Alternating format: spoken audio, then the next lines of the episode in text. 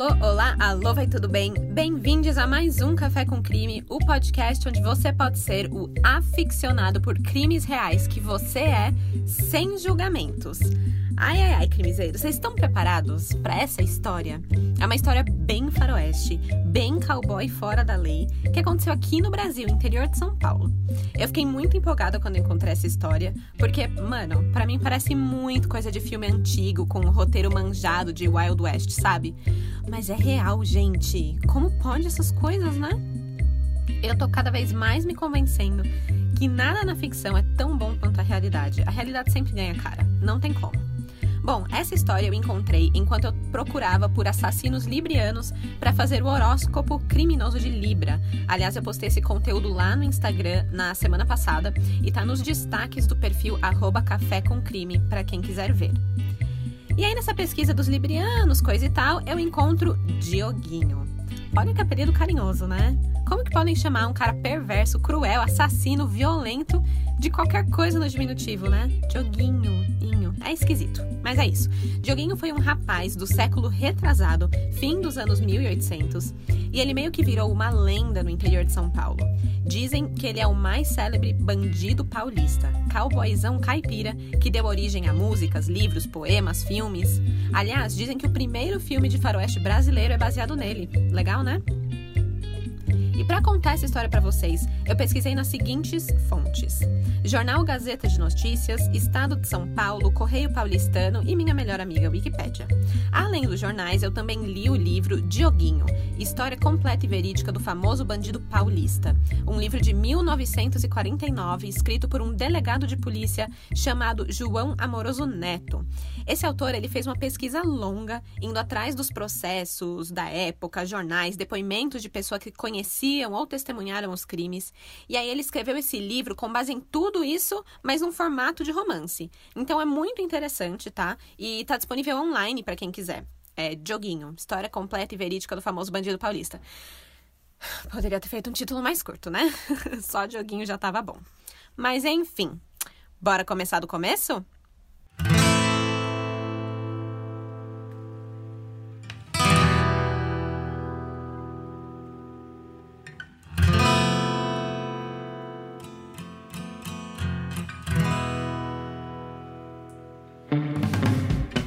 Diogo da Rocha Figueira nasceu em Botucatu, interior de São Paulo, no dia 9 de outubro de 1863.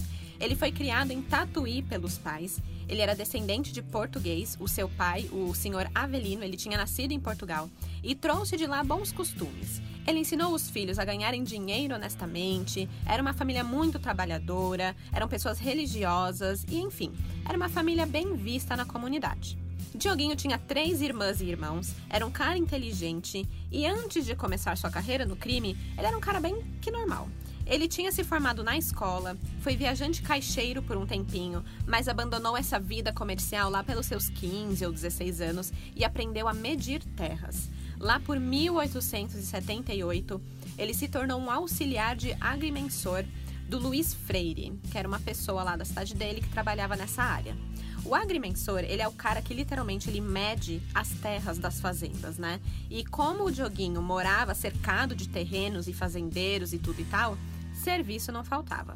Até aí tudo bem, tudo bem certo com o rapaz, né?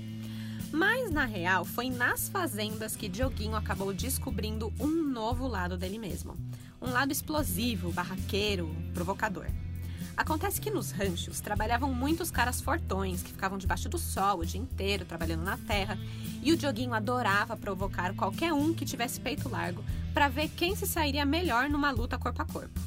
Parece coisa de moleque da época, sabe? Querer se provar o macho alfa do rolê, sei lá o que se passa na cabeça. O problema é que Dioguinho não era lá muito forte comparado com esses caras do rancho.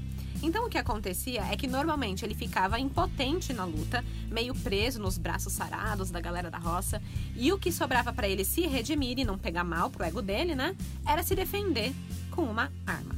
Pois é, ele sempre estava com uma carabina do seu lado. E aí ou ele atirava para assustar ou para machucar, mas nessa época ainda não era para matar. Mas já tava ali, né? namorando a arma, namorando a sensação de poder que dava, namorando isso de ser o mais forte, mais valente. Enfim, foi caindo no gosto dele. E viu, quando ele atirava, ele não errava não. Ele era conhecido por ter uma mira assim infalível. O Dioguinho era um habilidoso atirador e com a sua carabina ele não errava um tiro de bala num perdiz, como diz os jornais. Que é uma ave, gente. Perdiz é uma ave. Até gravar esse episódio eu achava que Perdizes era só o nome de um bairro aqui de São Paulo. Mas é um passarinho.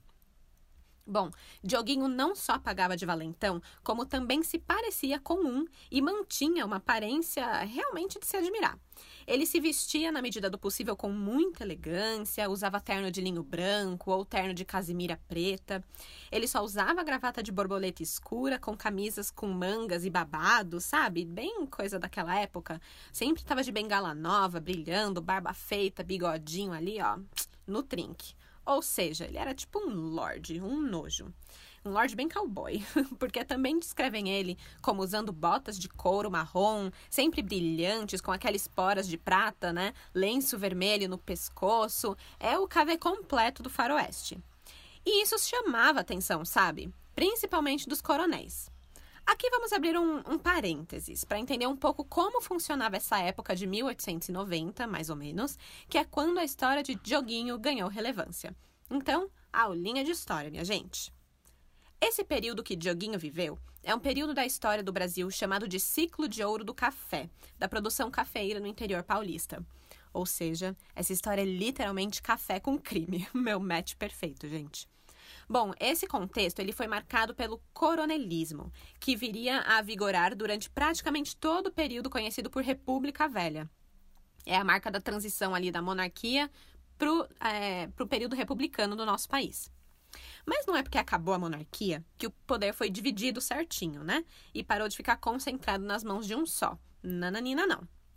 As condições da época se caracterizavam pela excessiva concentração de autoridade nas mãos de pessoas que giravam a economia. Porque, né? Desde sempre, alô, capitalismo? No caso, essas pessoas eram os fazendeiros mais prósperos, né? Os donos do café, grandes latifundiários. Então, quando esses caras queriam resolver alguma treta ou estavam incomodados com alguém, queriam cancelar alguém, o que, que eles faziam? Chamavam os jagunços, os capangas, os pistoleiros. Basicamente, os fazendeiros tinham sua milícia particular. Tá, Stephanie, mas e daí? O que isso tudo tem a ver com o Dioguinho, o moço agrimensor que tá lá medindo terra inocentemente? Calma lá que vem história.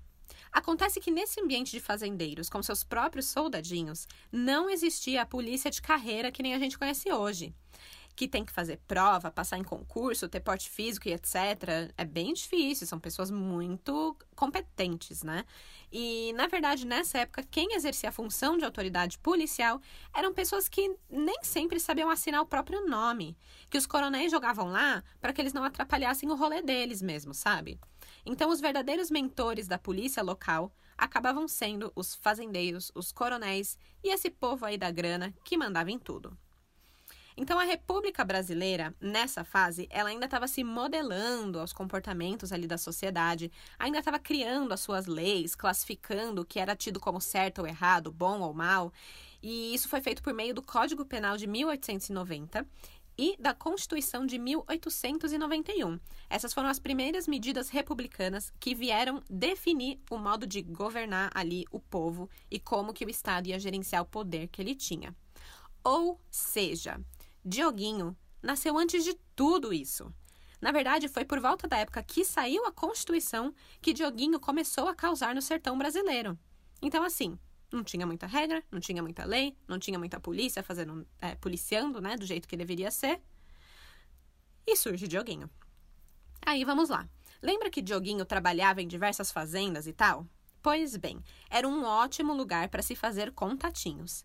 E olha, se tem um cara que se deu bem por causa do seu networking, esse cara foi o Dioguinho.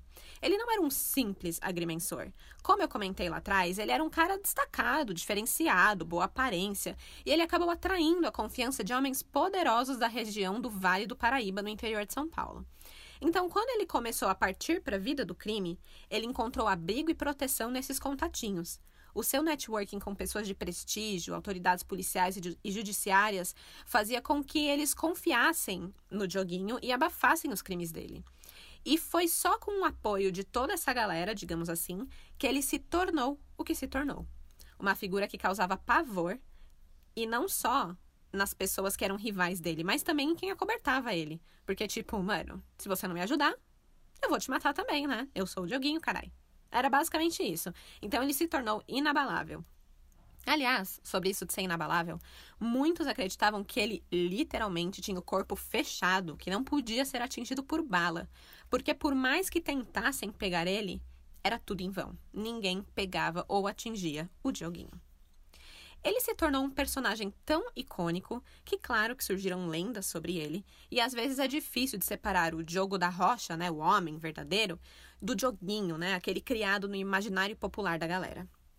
Até mesmo algumas notícias de jornais falavam isso, dele ter o corpo fechado, dele ser indestrutível, o que é meio bizarro, né? Porque o jornal deve noticiar, né? E não falar coisas desse tipo, meio, sei lá, supersticiosas. Mas enfim, o que sabemos por todos os relatos é que Dioguinho, com certeza, foi classificado o maior bandido paulista de todos os tempos. E ele só precisou de um crime para essa fama toda começar. O próprio Dioguinho, em uma carta que ele enviou para um amigo seu no inverno de 1896, ele avaliou que os seus atos, né, os crimes que ele cometia, eram motivados pela vingança e que não se tratavam de crimes, mas na verdade de uma reação natural dele, porque ele era um homem possuidor de vigor e de vergonha. E ele usava o crime para se expressar. Mano, não é muito louco? Ele mesmo falando isso, muito autoanalítico, cara. Eu achei interessante esse grau de autoconhecimento e consciência que ele tem sobre ele mesmo. O que deixa os crimes que ele cometeu ainda mais medonhos, cara, porque ele sabia exatamente o que ele estava fazendo. Não era nenhum surto, nenhuma coisa feita por uma, um momento de loucura, nem nada. Ele sabia. E como o Dioguinho falou, o primeiro crime que ele cometeu foi realmente motivado por vingança. Mas ele não estava se vingando por ele mesmo. Era uma vingança pelo seu irmão mais novo, o João da Rocha.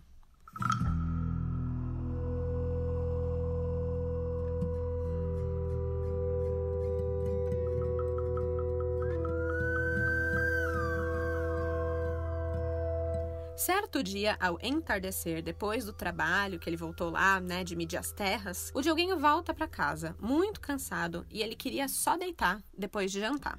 Mas antes, ele foi se banhar no poço e lá ele encontrou o seu irmão Joãozinho. Mas foi um encontro esquisito, porque o Joãozinho estava chorando, chorando, chorando, sentado no canto do quintal e não falava nada. O joguinho ele era meio protetor, então quando ele viu aquilo, ele já foi logo perguntar o que tinha acontecido. Ao se aproximar, ele notou que o seu irmão estava com uma marca vermelha no rosto. Logo de início, o Dioguinho ele deduziu que o Joãozinho tinha apanhado do pai, do senhor Avelino, porque era algo comum na casa deles, infelizmente. Mas ao examinar mais de perto, o Diogo viu que era um ferimento um pouco mais grave, não era só uma bofetada do pai. Mas por mais que ele perguntasse, o João não falava nada e só soluçava. O Dioguinho foi insistente e aí finalmente o João contou que foi O Homem do Circo. Gente, que nome perfeito para um filme de terror, né? O Homem do Circo. Sei lá, eu teria mais medo do Homem do Circo do que do Homem do Saco, né? Que é o que a gente fala. Cuidado, não vai na rua, tem o Homem do Saco. Pelo menos minha mãe me falava isso quando eu era criança. Enfim. O Joãozinho contou que o gerente do circo, que tinha chegado há pouco na cidade, tinha mandado para o seu pai, o senhor Avelino, umas entradas para o espetáculo daquela noite. Mas o senhor Avelino não permitiu que ninguém da família fosse e mandou o Joãozinho ir até o circo devolver as entradas. Chegando lá, o gerente não aceitou a devolução, falou que eles tinham devolvido muito em cima da hora e que por isso eles teriam que pagar pelos tickets. Tipo, alô, Procon? Sim, o circo? Absurdo, cara, cobrar brinde de marketing. Enfim, Joãozinho insistiu, porque, né, não ia voltar com o ingresso pro pai, que ia ficar puto com ele, e ele também não tinha dinheiro para pagar o gerente do circo. Só que o gerente também era muito insistente e não deu para trás, ficou insistindo, e aí a discussão começou a azedar. E no meio disso tudo, o gerente xingou o menino e o menino xingou ele de volta. E aí o gerente ficou perturbado com a má educação do menino, era algo não aceitável naquela época, jamais uma criança xingando um adulto. E aí o gerente se achou no direito de dar um tapa na cara do Joãozinho e bateu no menino, causando aquele ferimento no rosto dele. Ah, mas para quê? Dioguinho, sangue quente do jeito que era, não ia deixar por menos. Mas cá entre nós, eu também não deixaria, não. Com certeza ia lá fazer o maior barraco, meu. Onde já se viu dar um tapa na cara de um cliente? Eu, hein? Irmão mais novo ainda, caçula, eu total ia querer proteger. É uma pena que eu não sei fazer barraco, né? Só sei xingar internamente na minha mente mesmo. Mas Dioguinho é muito, mas muito diferente do que eu. Graças a Deus eu sou da paz, viu? Bom, o Dioguinho pegou o irmão mais novo e foi com ele pro circo e pediu para ele apontar quem foi o filho da mãe que fez aquilo com ele. Chegando no circo, perguntou para um funcionário onde que ficava o gerente e aí mostrou lá uma salinha e ao ver o tal do gerente, o Diogo confirmou. E aí, Joãozinho, é esse moço aqui? Posso dar paulada nele? Aí o Joãozinho falou que sim. E o Dioguinho foi para cima, começou a provocar o gerente, pagando de valentão como ele sempre fazia. Falou: "E aí, se você é homem mesmo, bate no menino agora que eu tô aqui, não sei quê". Essas provocações. Aí o gerente também, né, esquentado como era, já logo abriu uma gaveta e começou a procurar alguma coisa que poderia ser uma arma. Então o Dioguinho nem deu trela. Antes mesmo do gerente encontrar o que ele estava procurando, o Dioguinho deu-lhe uma chibatada. E, gente, literalmente uma chibatada. Ele tinha levado um rebenque de casa. Rebenque é tipo um chicote de couro, né? Então, olha o nível da treta. Mas olha o que aconteceu. O gerente pegou o chicote com a mão e puxou. Aí virou um cabo de guerra com o chicote entre o Dioguinho e o gerente. E aí o chicote teria arrebentado e o cabo que ficou na mão do Dioguinho tinha uma ponta. Ele era meio comprido e pontudo, sabe? Que ficava na parte de dentro do couro. Aí, Joguinho viu a oportunidade, improvisou e enfincou aquele cabo na barriga. E o gerente foi ao chão. O Joguinho, impiedoso, ainda esfaqueou ele de novo. E quando ele estava pronto para sumir dali e fugir do que ele tinha acabado de fazer, um empregado do circo chegou e pegou ele no flagra. O empregado teria gritado que um homem matou o patrão, o homem matou o patrão. E aí, o Dioguinho, no desespero, deu-lhe na cabeça com o cabo do rebenque e o moço caiu no chão desacordado também. E o Dioguinho e o Joãozinho fugiram. Mas tinha testemunhas, né? Uma galera viu ele saindo, tinha o Joãozinho, enfim o Dioguinho acabou sendo acusado pelo crime que cometeu no circo. Pela acusação do seu primeiro crime, o Diogo foi processado. Porém, a sentença reconheceu a seu favor a justificativa de legítima defesa. E simples assim, ele saiu ileso dessa. E isso aconteceu com quase todos os seus crimes. Sempre tinha uma desculpinha aqui, um motivinho ali, que ninguém conseguia apurar direito o crime, e assim Dioguinho se via livre toda vez. Sem contar, né, naturalmente, os crimes que nunca nem chegaram aos conhecimentos da autoridade. Bem, Dioguinho saiu dessa como o super protetor do irmão, né? O cara machão que ninguém deveria mexer. Mas, como ele estava kit com a justiça, sua vida continuou normalmente. Ele continuou morando na casa dos pais, em Tatuí, trabalhando como agrimensor. Até que, não muito tempo depois, ele se deixou levar pela raiva e cometeu sua segunda vingança. E dessa vez foi por causa de uma sobrinha dele. Essa sobrinha era muito querida da família, uma boa menina, mas ela tinha um namorado que era um boy lixo. O moço prometeu se casar com a menina, mas ficava só no papinho e ela foi levando, né, por um bom tempo. Até que ela cansou e deu o veredito no moço: ou a gente casa ou acabou tudo entre a gente. E ela ainda ameaçou falando que se ele não casasse com ela, ela contaria ao seu avô como que ele era um homem sem palavra e que tinha a seduzido. Né? Naquela época, você ter relações antes do casamento era ridículo, né? E aí o homem poderia ser o culpado que abusou da inocência da mulher, etc. Enfim. Bem, no dia seguinte, ele disse, né, o, o boy lixo, que ia oficializar tudo com a sobrinha do Diogo. Mas aí, ele simplesmente fugiu da cidade. A menina ficou assim, desolada, chorou o dia inteiro, fez o maior escarcel. Quando o Dioguinho chegou do trabalho aquele dia e viu a sobrinha naquele estado desconsolada, ele não pensou duas vezes. Ele foi atrás do boy lixo.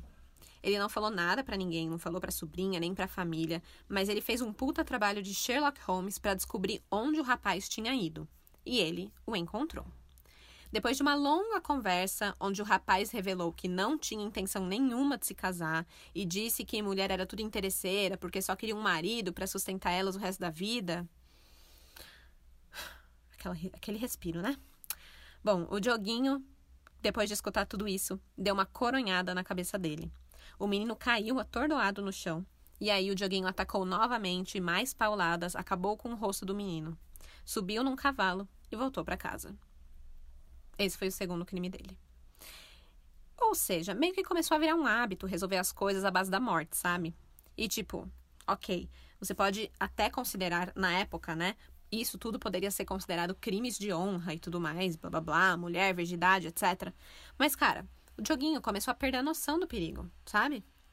Aliás, só voltando um pouco sobre essa coisa de crime de honra, tem um lance sobre mulher e virgindade, traição de homens e tal naquela época que permitia certos crimes desse nível, né?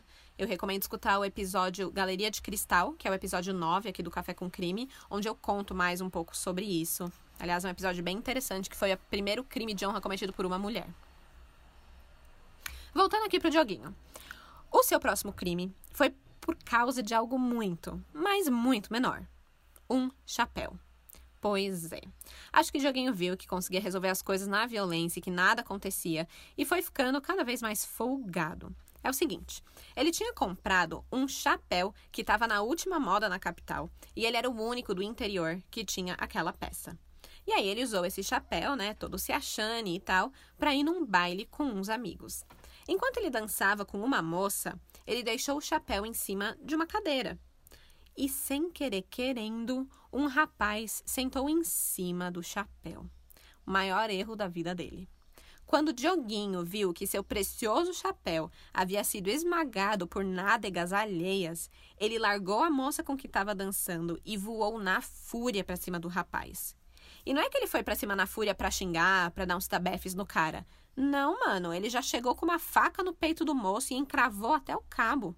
Tudo aconteceu de forma tão rápida e confusa que Dioguinho aproveitou a comoção e que ninguém estava entendendo nada para fugir para a rua.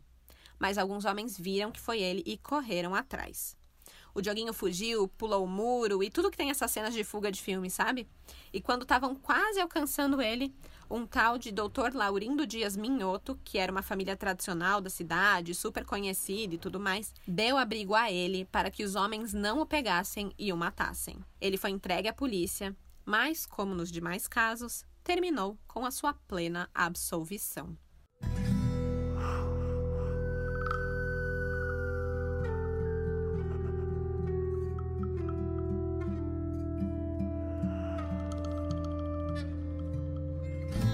Dioguinho, aos 18 anos, chegou a se casar com uma jovem chamada Antônia de Mello.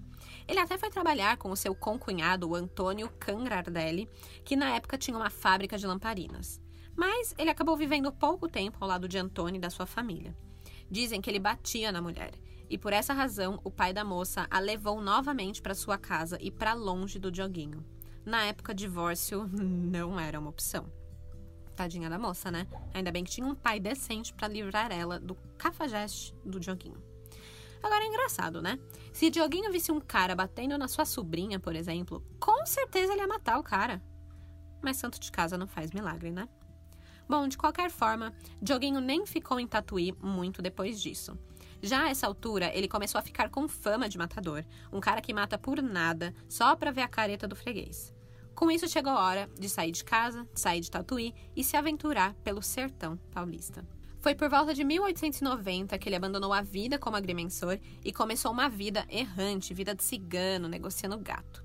Em sua companhia trazia um irmão, o João da Rocha, o mais novinho, que ele super protegia, e o Joãozinho acabou virando o seu auxiliar na prática dos crimes, e ele tinha meio que uma posição boa ali na quadrilha.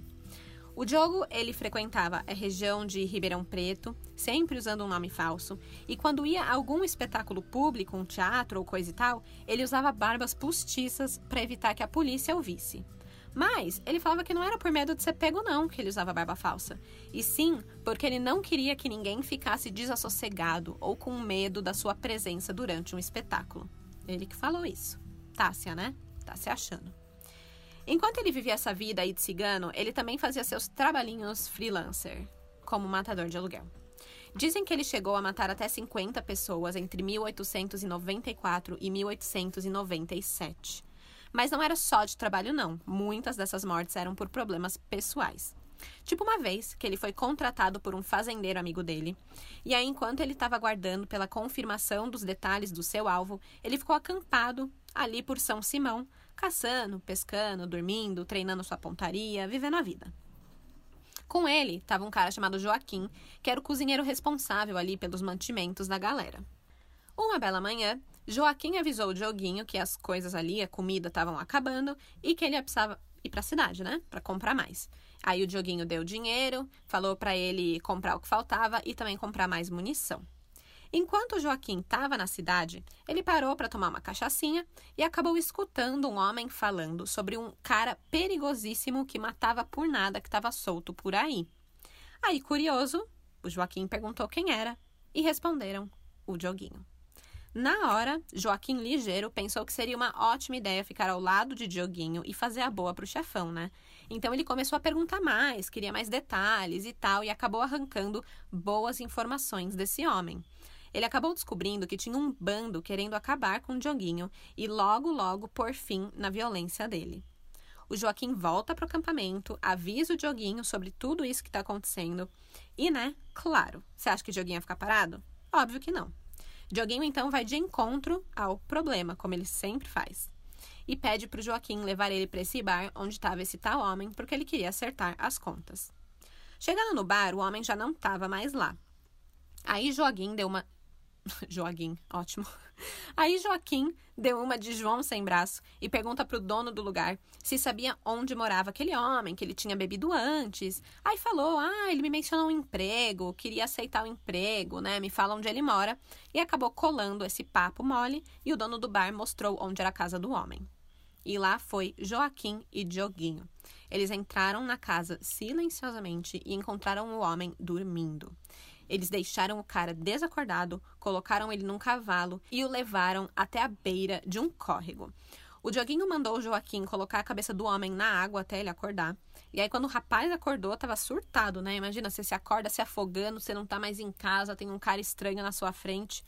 E aí, quando ele descobriu que era Dioguinho, aí que ele surtou mais ainda e começou a pedir por socorro. O Dioguinho falou que não queria nada dele, só queria saber a tal história de quem que ia acabar com ele. Só que o homem ficou falando: ah, eu não sei de nada, eu não sei de nada. E aí, Dioguinho fez algo que ele não tinha feito ainda: tortura. Para conseguir a informação que ele queria, Dioguinho começou a arrancar o couro cabeludo do homem e ameaçar que se ele não contasse, ele morreria. E aí, claro, o homem prontamente confessou então que era um primo dele e mais dois companheiros que estavam organizando uma tocaia para eliminar o Dioguinho. Aí, beleza, né? Dioguinho conseguiu a informação, ficou satisfeito, desamarrou o homem e mandou ele cair fora. Mas o moço não deu nem dez passos rumo à sua liberdade quando recebeu uma bala nas costas e caiu dentro do córrego, morto. No dia seguinte, Joaquim ficou encarregado de descobrir quem era o primo desse homem e como seria a tal tocaia. Joaquim acabou descobrindo que a morte de Dioguinho tinha sido encomendada por um coronel então a barada já estava ficando mais séria. Com as informações, ele e o Dioguinho ficaram de alerta a noite toda, aguardando a chegada dos homens. Eles se colocaram apostos assim no caminho onde eles sabiam que o homem ia passar. E claro, eles realmente passaram. E Dioguinho acabou com os três com três tiros, um para cada, mortais. Dioguinho deixou claro ali o que aconteceria com qualquer um que mexesse com ele. Depois desse rolê, Dioguinho se mudou de São Simão para Altinópolis, onde ele comprou uma casa na rua que atualmente tem o nome de Rua Renato Jardim. Gente, e aí, algum crimiseiro de Altinópolis por aí? Seus bisavós podiam ser vizinhos do Dioguinho, hein? Se eu fosse você, já dava um Google aí no nome das ruas dos antepassados. Bom, em Altinópolis, obviamente, o Dioguinho também se encrencou. Como a gente viu, ele também tinha o pavio curto e adorava provocar uma briga. Então, uma vez, ele simplesmente matou um vendedor turco porque ele queria a faca que esse turco estava vendendo. Só que ele queria de graça, né? Aí ele acabou matando o cara com a própria faca, depois de insistir pra, né? Ô, oh, me dá a faca, me dá a faca, eu sou o Dioguinho, eu sou o Dioguinho, me dá a faca. Só que o turco não sabia quem raios era esse tal de Dioguinho, não tava nem aí, ficou, não, tem que pagar dinheiro. Não sei se turco fala assim, gente, desculpa. o turco queria o dinheiro, e acabou se dando mal por isso. Dioguinho pegou a faca, cortou o pescoço dele, limpou a faca e saiu, feliz da vida que ganhou o que ele queria. No fim do confronto, o turco acabou enrolado num lençol e jogado de um barranco por Joãozinho e um companheiro que estava com o Dioguinho na época. Então, o Dioguinho fazia o trabalho sujo e a, os seus camaradas lá do, do bando limpavam tudo, né? Uma outra coisa que aconteceu.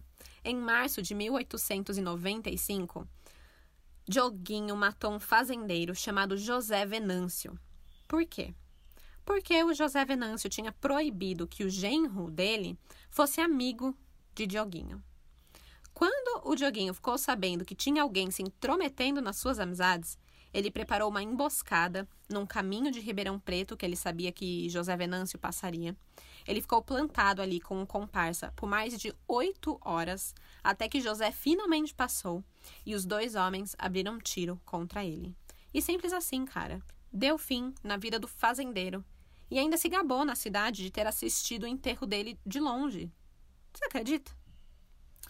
Após o, esse assassinato, o Dioguinho ele ficou recluso em uma fazenda pertencente a gente importante, né? Um tal Antônio da Rocha lá. Antônio Rocha, na verdade. Porque ele sabia que esse crime não ia ser. É, ele não ia ser acusado se ele tivesse nas terras de gente importante, né?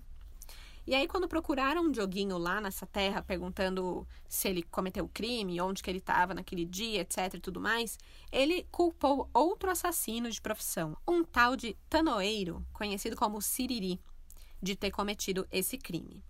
Porém, tinham testemunhas oculares que viram Diogo e o seu camarada na estrada ali de Ribeirão Preto, onde tudo aconteceu. Além de que Diogo tinha há dias vindo falando que ia matar o José Venâncio, porque ele não podia ficar ditando as amizades dele, não sei o quê. E que ele também era muito voltado para o crime, né? Todo mundo sabia da fama do Dioguinho. Então, ele acabou tendo sim um processo aberto contra ele por causa desse crime, o acusando da morte de José Venâncio e até tendo um mandado de prisão mas quem disse que ele foi preso? O moço era liso. As coisas começaram a ser noticiadas no jornal. E Dioguinho era sempre descrito da mesma forma: matador, facínora, bandido. Dizem que ele gostava desses apelidinhos e ficava se achando o bambambam bam, bam, inabalável quando lia coisas sobre ele no jornal. Contra ele, nessa época, a gente já encontra vários processos. Um deles é a fuga do criminoso Querubim Janine, pois Dioguinho ajudou esse moço a escapar da cadeia e tinha um processo contra ele por causa disso. O outro é o espancamento do sargento Bernardino de Lima Alves Acioli, que ficou como morto no meio da estrada depois de ter encontrado Dioguinho e o seu bando. Outro processo é por uma arruaça que ele, o irmão e outros companheiros fizeram com a patrulha da polícia, tomando o preso das mãos dos soldados e espancando os homens da lei. Então ele também já tinha um processo é, disso nas costas. Então, assim, né? Joguinho causava. Bem, tirando todos esses crimes tão violentos, às vezes imbecis, né? Também, cheios de ódio, eu também comentei que o Dioguinho era matador de aluguel. Era ele que resolvia os problemas de grandes fazendeiros ou coronéis quando eles estavam insatisfeitos com alguma coisa.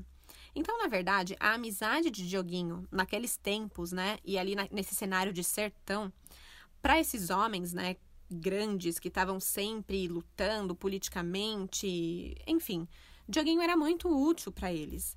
Dioguinho era até visto como algo necessário para o sossego e prestígio desses homens. E também não vamos esquecer que todo mundo realmente achava que o Dioguinho era fisicamente invulnerável. Todos acreditavam, e aliás ele também acreditava mais do que ninguém, que ele tinha esse corpo fechado. Aliás, Dioguinho foi tão íntimo dos coronéis do café que, gente, por incrível que pareça, apesar da sua vida agitada de crimes e líder de bando. Em 1884, ele foi nomeado a exercer o cargo de oficial de justiça. Pois é, Dioguinho acabava apregoando os réus nas audiências, fazendo delinquências e intimações. É assim, né? É o cúmulo do cúmulo do cúmulo do absurdo, né? Pois é.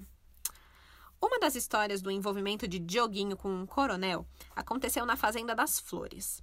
O coronel CC, essas são as iniciais dele, né, de acordo com o livro que comentei do João Amoroso Neto, lá no início, falei do livro.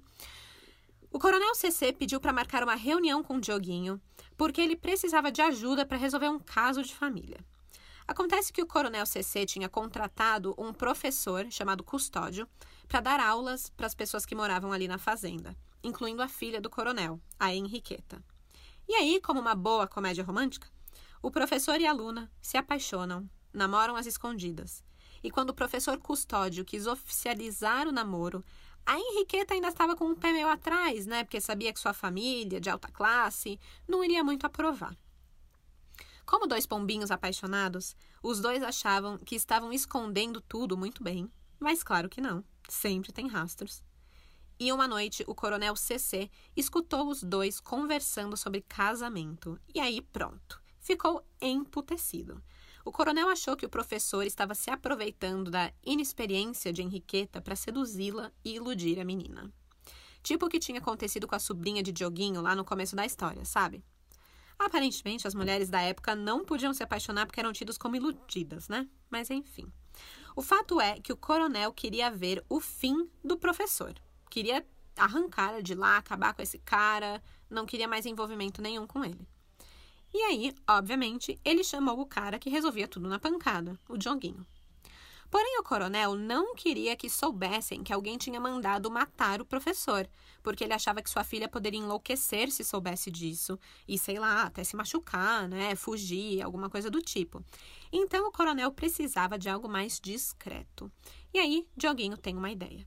Ele pega uma faca, um revólver e um copo de água com veneno e se encaminha para onde o professor Custódio estava morando. Chegando lá, ele já chega chutando a porta, já entra no barraco, botando medo no custódio. E aí fala que o custódio tem que fazer exatamente o que ele mandar, senão ele vai morrer.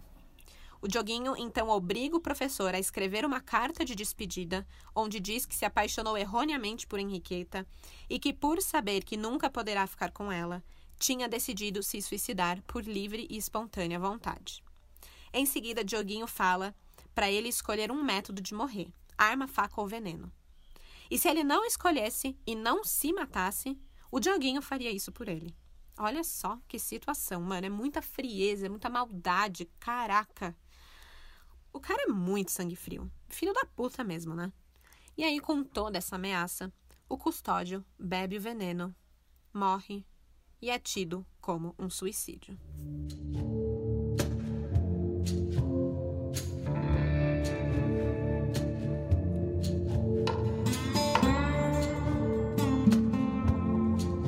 Após cometer os assassinatos, Dioguinho se desfazia dos cadáveres de suas vítimas, mutilando e desconfigurando os corpos para dificultar a identificação.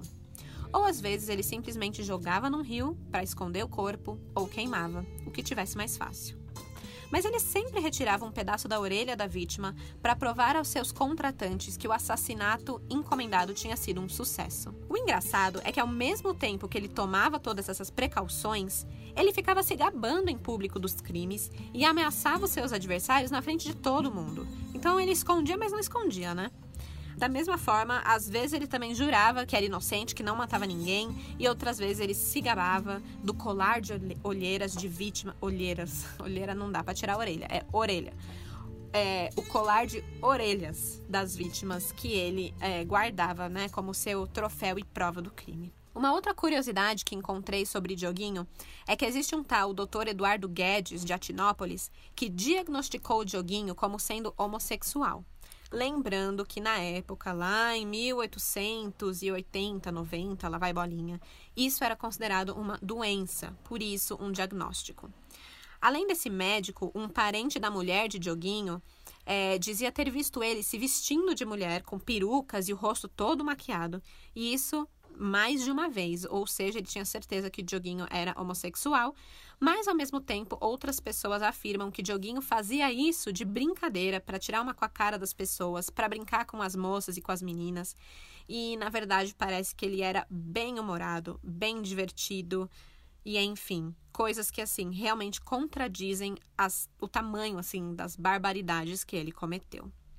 Outra coisa que entra um pouco nessa linha de contradição é o fato de Dioguinho ser um católico fervoroso.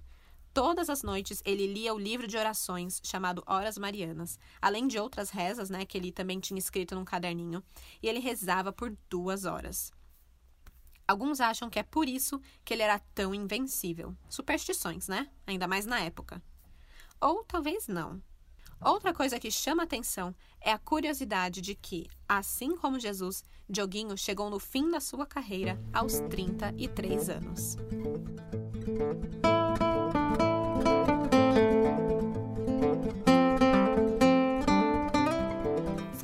Abril de 1897. Os jornais foram a loucura quando ficaram sabendo que policiais estavam no rastro de Dioguinho. Várias publicações dedicaram colunas inteiras por dias e dias só para acompanhar essa perseguição da polícia a Dioguinho. Em uma dessas colunas, na Gazeta de Notícias, eu encontrei a seguinte frase descrevendo o criminoso. Abre aspas. Diogo da Rocha, ou melhor, o Dioguinho, tinha um desprezo absoluto pela vida de seu semelhante. Era um homem transformado em instrumento mortífero ao serviço de sentimentos inconfessáveis. Fecha aspas. A polícia de São Paulo procurava muito tempo por Dioguinho, mas ele era um cara difícil de se achar. Ninguém queria dizer onde ele estava escondido, por medo de morrer. Às vezes, as próprias pessoas que o acobertavam só o faziam por medo de morrer. Em fevereiro de 1897, o tenente-coronel França Pinto foi encarregado da prisão de Diogo da Rocha. Sabiam que o criminoso estava na região do rio Mogi Guaçu.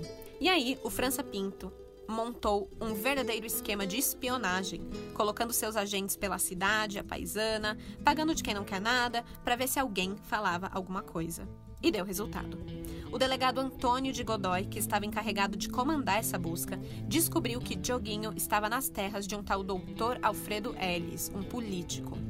Ele escreveu uma carta ao França Pinto contando sua descoberta e no mesmo momento é, na verdade, não foi no mesmo momento, né? Porque é uma carta e demora para chegar e tal, né? Não é um WhatsApp. Mas assim que recebeu a notícia, o tenente-coronel se encontrou com o doutor Alfredo Ellis e perguntou onde estava Dioguinho. Acontece que a terra dele era muito grande e ele não fazia ideia que o criminoso estava nela. Pelo menos é o que ele diz, né? Mas do jeito que Dioguinho era mal comunado com um monte de gente influente, vai saber. Aliás, quem deu a ordem de captura de Dioguinho foi Campos Sales, que era governador de São Paulo na época. E isso é interessante porque o governador era rival do doutor Alfredo Ellis. Os dois na política, né, se odiavam.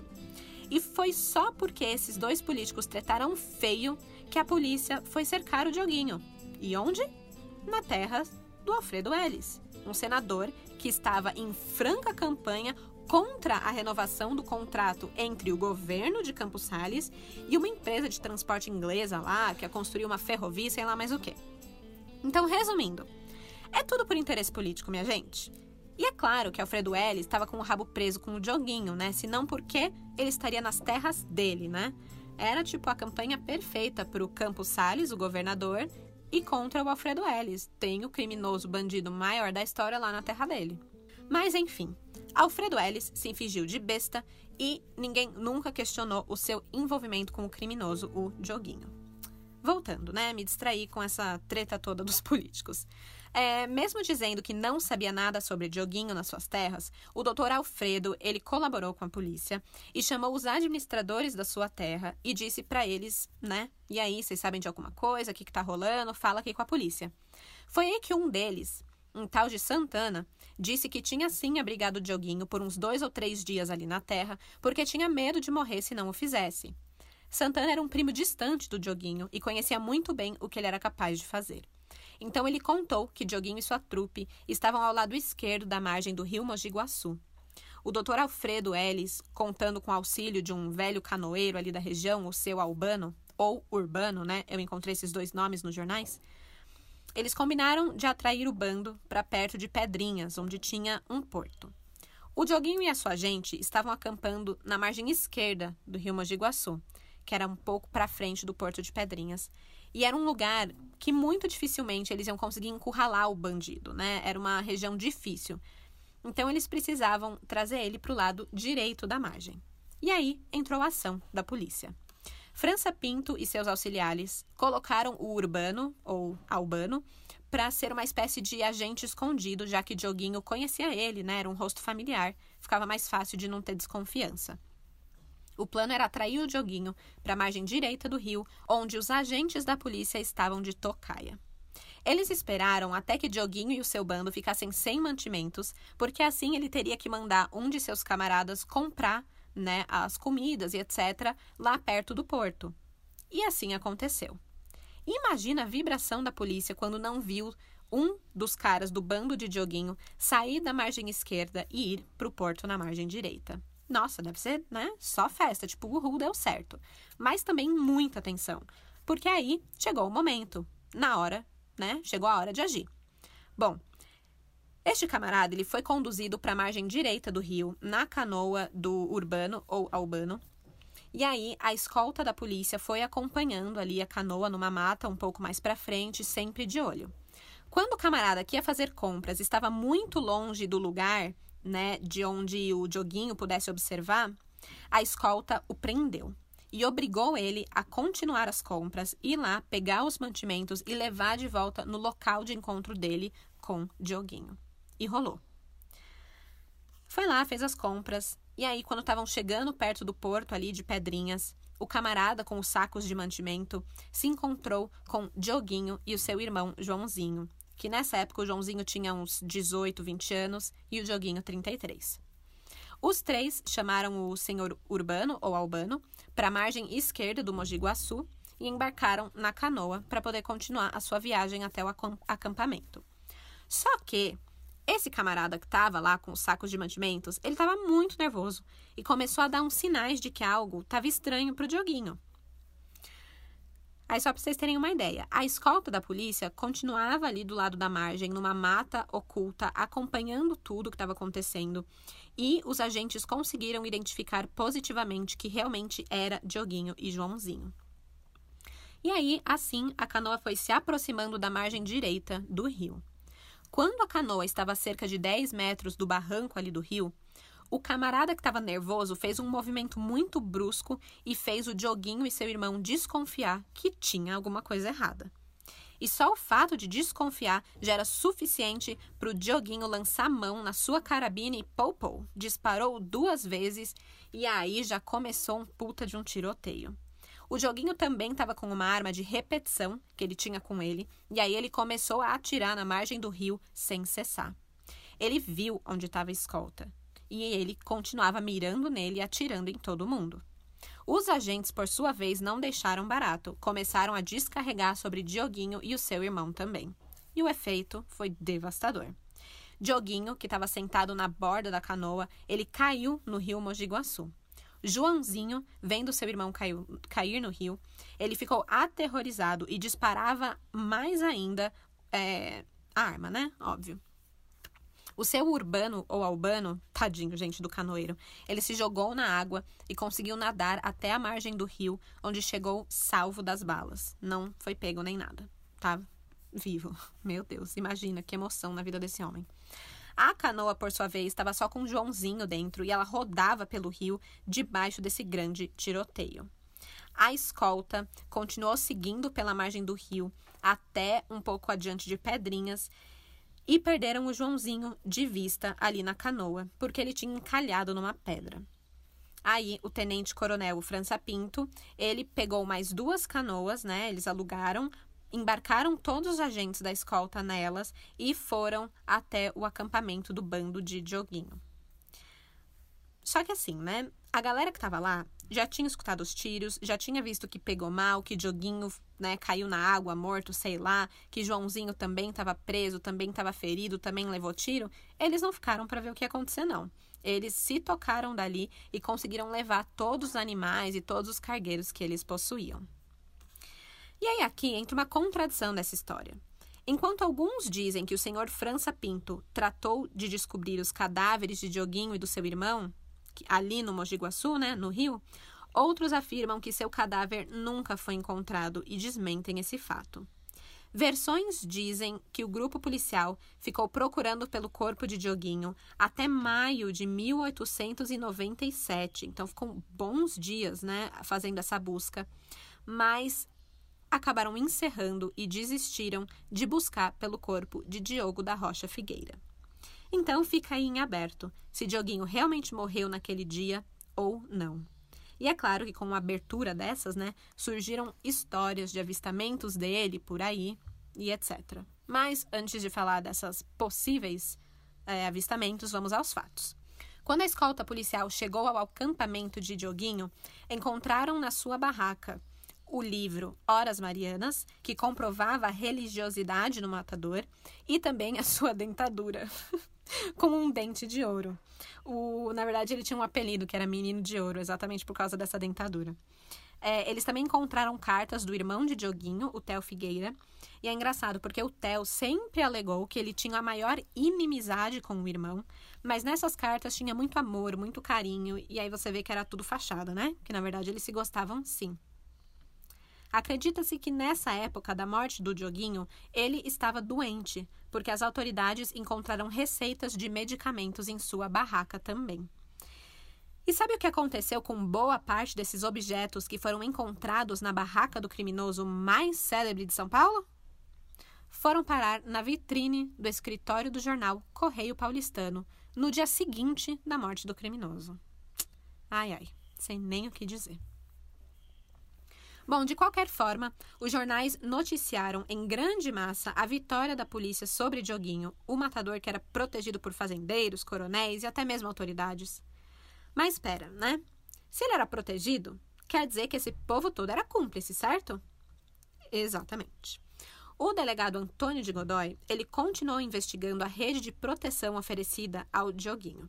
Ele abriu um inquérito policial que identificou vários fazendeiros, apontando como cúmplices né, de Dioguinho e que eles deveriam ser processados por isso. E foi com base nesse inquérito que juízes expediram mandados de prisão contra vários proprietários rurais. Opa, né? Parece, uau, estamos andando, estamos tendo um avanço num caso, gente. Vão prender gente rica que estava ajudando o bandido? Meu Deus, será? Pois é, não. O Tribunal de Justiça de São Paulo concedeu o recurso para todos os que tinham sido presos ou estavam sendo procurados pela polícia, e a maioria dos juízes concedeu o habeas corpus a eles, com base em dois fundamentos. Um, que o crime de cumplicidade não é delito autônomo e só subsistiria se houvesse a prática de um crime principal. E dois, o juiz não justificou a necessidade da prisão preventiva. Isso significa que, se os crimes de Diogo não haviam sido comprovados e nem mesmo Dioguinho tinha sido julgado e penalizado pelos seus crimes, então não era possível penalizar os seus cúmplices, porque teoricamente não tem crime.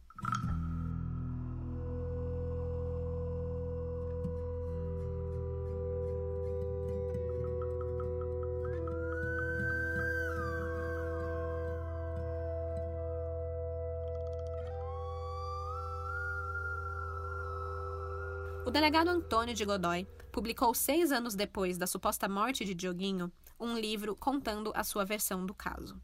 É o livro Dioguinho, narrativa de um cúmplice em dialeto.